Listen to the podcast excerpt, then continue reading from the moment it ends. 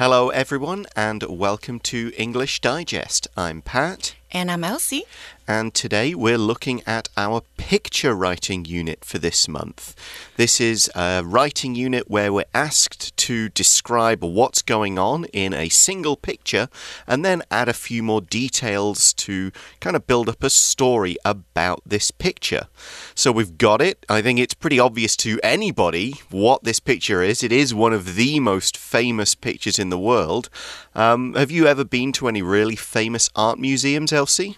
Oh, yes, I've been to actually this one in the picture. You've been to the Louvre? The Louvre. Fantastic. Right, when I was on my honeymoon. Mm -hmm. And mm -hmm. did you.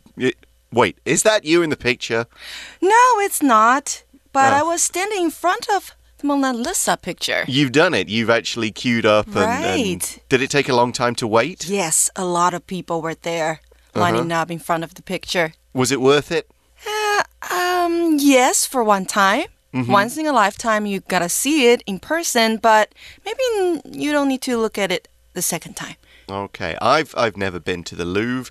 I'm not sure if I would. I'm not sure if I'd enjoy the crowds as much. Uh, I'd like to check out the other stuff mm -hmm. in mm-hmm. the Louvre. Uh, but maybe this is just like one of those things like riding on the Tokyo subway at rush hour. Right. You do it for the experience and then you don't do it again. True, true, true. Um, I have been to the National Portrait Gallery mm -hmm. in the UK, in London, in Trafalgar Square, and a couple of the other art galleries in London, the Tate Modern. And I think I did go into the Guggenheim in New York for a bit when I was there, but that's like 20 years ago and I've forgotten. Were there a lot of people like in this picture? No, no, nothing quite this crowded. And and when I went to these museums, it was before camera phones, mm -hmm. so mm-hmm. you didn't have to worry about that sort of thing. Okay. Okay. Well, let's start talking about this article and this writing sample. And as always, we need to start with the instructions. And the instructions are Please look at this picture, or please look at the picture above carefully, and write a passage in two paragraphs with at least 120 words. In the first paragraph, describe what you see in the picture. And there's a hint using the five W's. We'll talk about those in a moment. In the second paragraph, share what you think, for example, the hidden messages about what is going on in the picture. And this is a pretty typical approach. You start off writing about about what you definitely can see, describing all the details, and then you start to make up the story side to kind of explain a bit what's going on that you don't see. 今天的提示呢，告诉我们的是啊，这个图片当中呢是设于某美术馆。那你认为这张图片所捕捉的景象跟想传达的讯息是什么？而你对图中的画面有什么样的想法？请根据这个图片啊写一篇英文作文。文分两段，第一段注意哦，你要描述图片的内容，也就是你看到的，包括呢人事物。以及发生的事件。那第二段，你要以游客或是馆方的立场来表达你对这张图所呈现的景象看法。那文长至少是一百二十个单词。So, when you're describing the picture in the first paragraph, you don't need to put in every tiny detail. It's not like you start on the left, describe it, move across left to right, describing every single thing.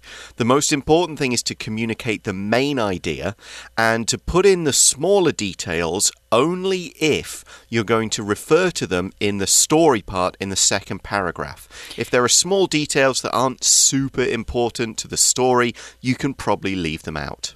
没错，不用每一个细节都说到，好说重要的就好了。那这边呢，还提醒我们呢，单图式的看图写作，想象空间是比较大的，所以你叙事的人称呢，也是选择相当自由的。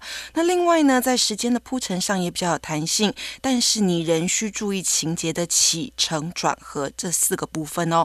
那图片本身呢，可以当做叙事的起点，也就是背景原因，也可以当做过程或者是结果，看。你要把它放在哪个部分都是可以的。那依照提示的要求，本次的单图是看图写作可以参考以下的步骤。So we can use our question words here, the five W's and one H. What, where, when, who, why, and how to talk about all the things that are going on. And these words will help us describe the picture and everything in it. And this sensible approach is great for helping you brainstorm and it helps you make sure you don't leave anything out. 没错，第一个啊，我们在第一段的时候，先仔细观察图片的内容，可以用到 five W，也就是五个 W H 的 问句，还有一个 how 的问句，来看看呢这些图片的细节是什么。那解读图片所要传达的讯息之后，设定整篇故事所要表达的主旨。那根据这个主旨，将各项的图片细节串联起来哦，串联成一个合理而且生动精彩的故事。So, with this kind of article, you've got to try not to introduce new information in the second paragraph if you've not really mentioned it in the first. So, in the second paragraph, you're not adding more details to the picture, you're kind of explaining what's behind those five W's, one H why, who, what, and so on. So, when you're planning this kind of writing piece, you need to know where you're going with the story. You've almost got to think about okay, what's the story first? first, and then I can add the details in later. 是的，那第二段呢所提出的想法，你必须呼应前段故事中的情节，你不要第一段写的这些细节，然后跟第二段完全不相关，好，那就不行了。两段是要呼应的。And one of the most important things to think of here, as with a lot of writing, whose point of view are you giving? Because a young person will see things differently and think about things differently from an older person. If you're one of the people in the crowd and you're writing their point of view, is it your first time seeing the Mona Lisa or your second? What about the perspective of a security guard who works in the museum? What about the point of view of a very short person like me who was in a crowd and couldn't see? What if you were a very tall person? Everybody's going to have their different way of thinking about the picture. So choosing your point of view or your perspective is really important. 选择适合的人称，提供叙述的角度是很重要的。你到底是游客还是管方的立场？好，这边要特别小心。那另外呢，为了叙事的需要，你可以为相关的人物命名。So when we're describing something, Third person is quite common. He does this, there is a person here, with these declarative sentences. There are some people here. There is this thing here. They are looking at a picture. A lot of there is, there are, and so on. Uh, we'll most likely use present tense as if the picture is happening right now. So we say there is instead of there was. And it's often uh, continuous tense as well. They are standing, they are moving. What are they doing now? We could use simple past and continuous if that's how we're framing things. And we could also use first person if we're talking about you are being in the picture. This is what I saw. But uh, depending on your point of view choice, that will inform which tense you use. 所以，如果你选择呢是你自己在图片当中的话，你的叙事就会是第一人称。那如果你是 管方的话，那可能就要用第三人称来叙述。那时间上，图片所捕捉的通常都是已经发生的，所以呢，时态会原则上使用过去式系列，像是过去简单式啦、过去完成式，或是过去的未来式，也就是 would 这个字，可以把它用出来。不过呢，为了使读者有置身于图片画面的临场感，你也可以像我们两篇的范文一样，选用现在式系列的时态。Okay, so now we've thought about our approach. We've had a talk about what kind of things we're going to expect to see in this article. Let's start brainstorming. And there are many ways you can brainstorm with just little notes, with kind of planning things out. Here we've got quite a cool structure you can use. 对呀、啊，这边的 structure 好像以前都没有看过哈，它叫做蜂巢故事图，它包含了图片的各项内容，例如呢 title 标题，还有像是人物。 时间、地点、发生的事件、原因跟寓意，好，都可以把它填上去。那有了这些资讯之后呢，你再把它们延伸成故事的大纲，那就会容易许多。So, we did talk about our five W's and one H when we outlined this article, and you could just make a note on a piece of page. Uh, you could just put this in a word map, you could do bullet points.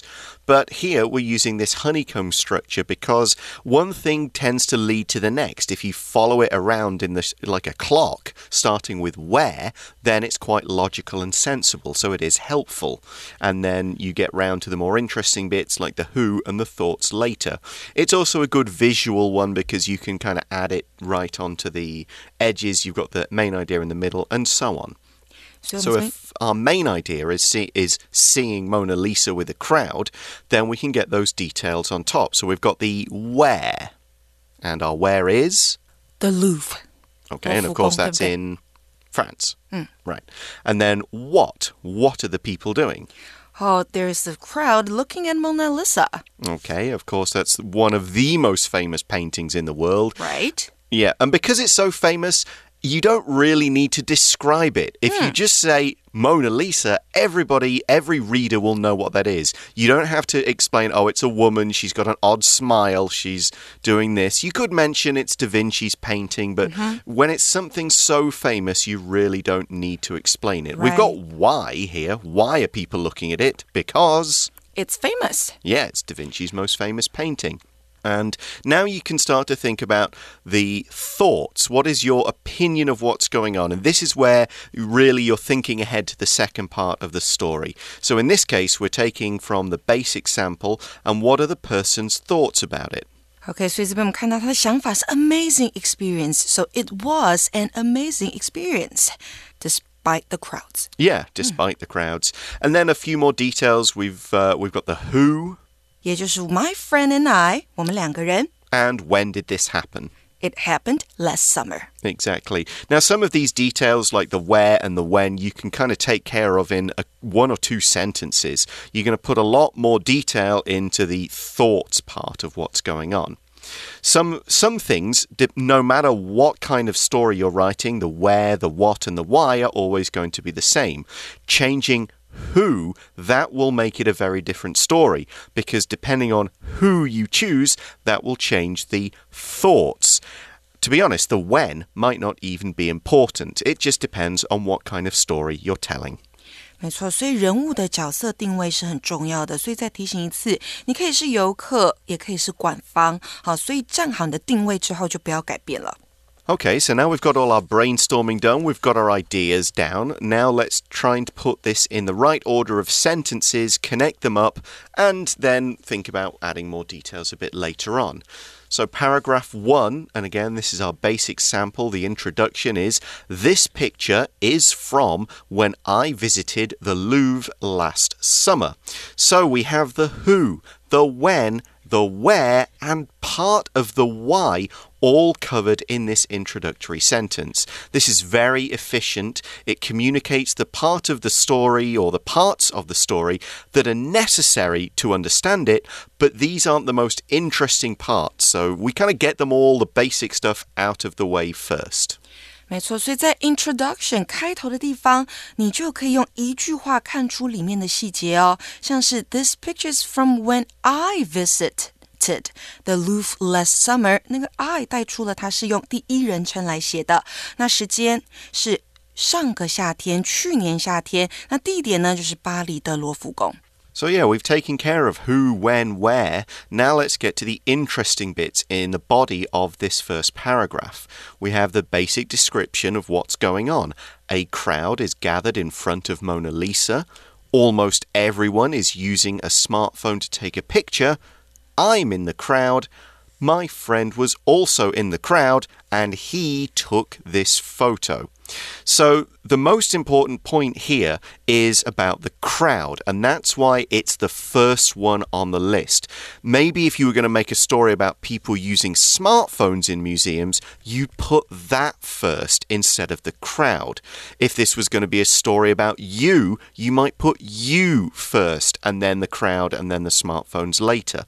So, this is written in a way that the most important thing is mentioned first, and it's all about the crowds, and we'll return to that in paragraph 2. OK，所以我们这边看到呢，他把重点放在人群身上，所以他第一个开始讲的是大家都在做什么事情，大家都在蒙娜丽莎的面前。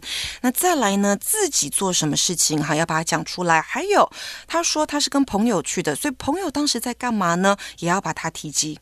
So, paragraph 2 mentions though there were a lot of people, seeing Mona Lisa was an amazing experience for me.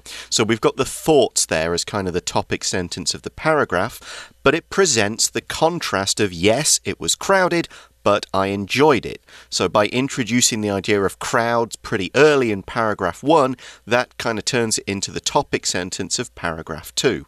Now, you could do the same thing and just have another idea the crowds made it a bad experience. Again, you'd make sure the crowds are mentioned early in paragraph one in the description before you get into the thoughts part. 所以在前面地方提醒过同学，你的第一段所描述的内容要跟第二段你要呈现的主题是相关的。所以这里也是一样，前面他讲到的是人群很多，那后面就是说哈，第二段就是说，虽然人群多，但是呢，这个经验还是很棒的。So then we get the supporting detail. The crowds were a part of the experience. Everyone was excited and eager to see Mona Lisa. So the idea is that the crowds kind of make the experience even more interesting and lively. As I said, like riding the subway in Tokyo at rush hour. It's crazy. You get picked up and thrown around, and your feet don't even have to touch the floor. Everybody is packed together. It's an experience, so just enjoy it. Right, so even though there were a lot of people, the author here still think it was fun, right? 还是觉得很有趣，还是觉得这次经验是非常棒的。所以这一整篇呢，它是一个 positive 正面的看法。And our conclusion it was a shame I couldn't have stayed longer, but I'll have the photo to remind me of the moment. And this kind of keeps this positive tone all the way from the introduction through to the conclusion. 最后说到呢，有照片，所以以后呢还是可以留念。 So of course the outline can is just the outline. You add more details, you add transition words and conjunctions as you turn it into a full essay. Just follow that logical sensible structure. Don't leave out any important details, but also when you look at your outline you might realize you've got too much information that's not really related to the point.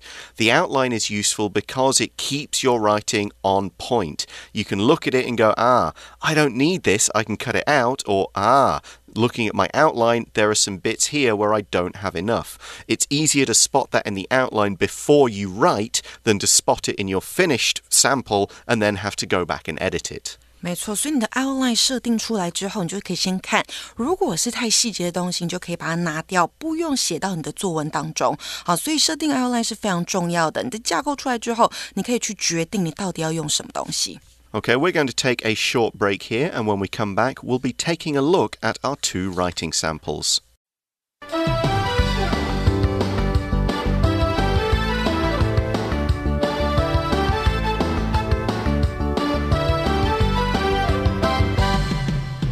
All right, let's take a look at our sample with some explanation. We'll start with the basic sample. This picture is from when I visited the Louvre in Paris last summer. A crowd of people is gathered in front of Mona Lisa, Leonardo da Vinci's most famous painting. Almost everyone is using a smartphone to take a picture of the artwork. At least one person is using a digital camera, while a few are looking at the crowd. I'm one of these people. You can see me at the front with the long dark hair. My friend was in the crowd behind me, and he was the one who took this photo. Though there were a lot of people, seeing Mona Lisa was an amazing experience for me. In fact, the crowds were a part of the experience. Everyone was excited and eager to see the portrait. It was a shame I couldn't have stayed longer, but I'll always have the photo to remind me of the moment. OK，所以我们在最后啊，第二段结尾的地方看到一个很重要的用法哦。他说的是啊，It was a shame I couldn't have stayed longer。这个 couldn't 加上 have 还有一个过去分词的用法呢，常常用来表示过去不可能。好，它是对过去的推论，甚至带有就算当时希望可能也难以如愿的语义哦。那给同学们一个例句参考 ：George was having a bad day, but that Friday morning he couldn't have known just how bad his day would get.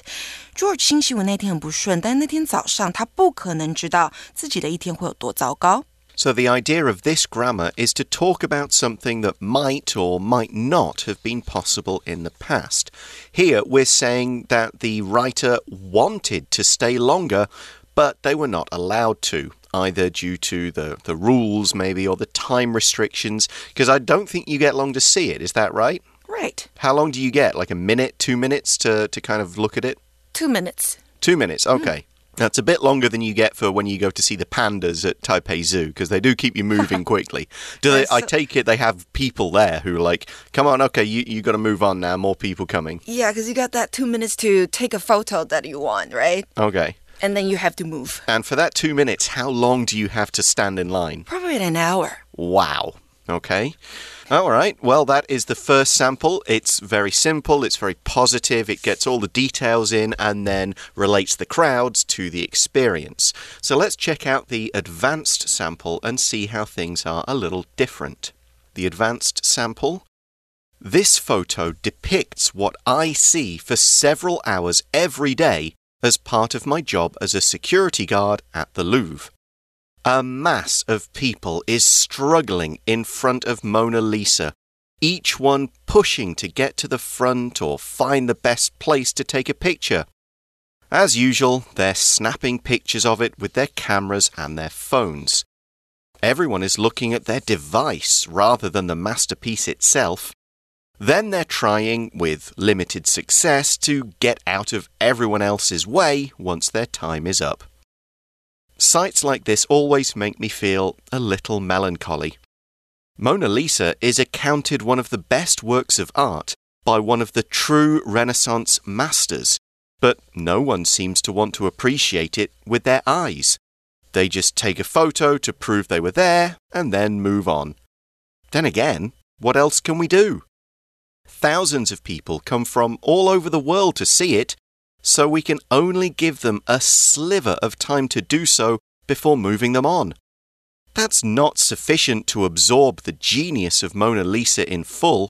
I only hope they take the time to appreciate the other artworks in the Louvre. Mona Lisa may have become little more than a spectacle, but at least it gets people through the door so they can enjoy everything else that's on display. So the tone here is a bit different. Look at some of the words in that first paragraph. People are struggling in front of it. They're pushing to get to the front, snapping pictures, trying with limited success. All of those words and vocab choices, they all sound a little bit negative, and that creates the tone that the person writing the sample is not really enjoying this and is not so happy. 没错，所以跟基础版的不一样，基础版的是正面的口吻，那这个是比较负面的。那再来还有几个字，我们看到像是 depict，代表的是描绘。Yeah, to depict is, it can just mean to show something. We can also talk about how uh, books depict an event, writers depict things. We can talk about how actors depict famous people. It's about the way they play them, the bits that they show. 是的，那还有像是 sliver。 好，这个名词代表是一小段。Yeah, just a tiny piece, a sliver. A sliver of a material would be a very thin piece of a material. We might talk about a sliver of, gra of glass when you break a bottle, or a sliver of metal if you broke something like that, a sliver of plastic. So a sliver of time just means a very short and kind of sharp measure of time. It's chosen because sliver sounds sharp, and again, it's a negative word. 没错，那再来呢？还有 spectacle 这个字，好，这边是个名词哦，代表是壮观的景象。So a spectacle is something that's it's a noun here and it's something that's attractive, something that people would come to see.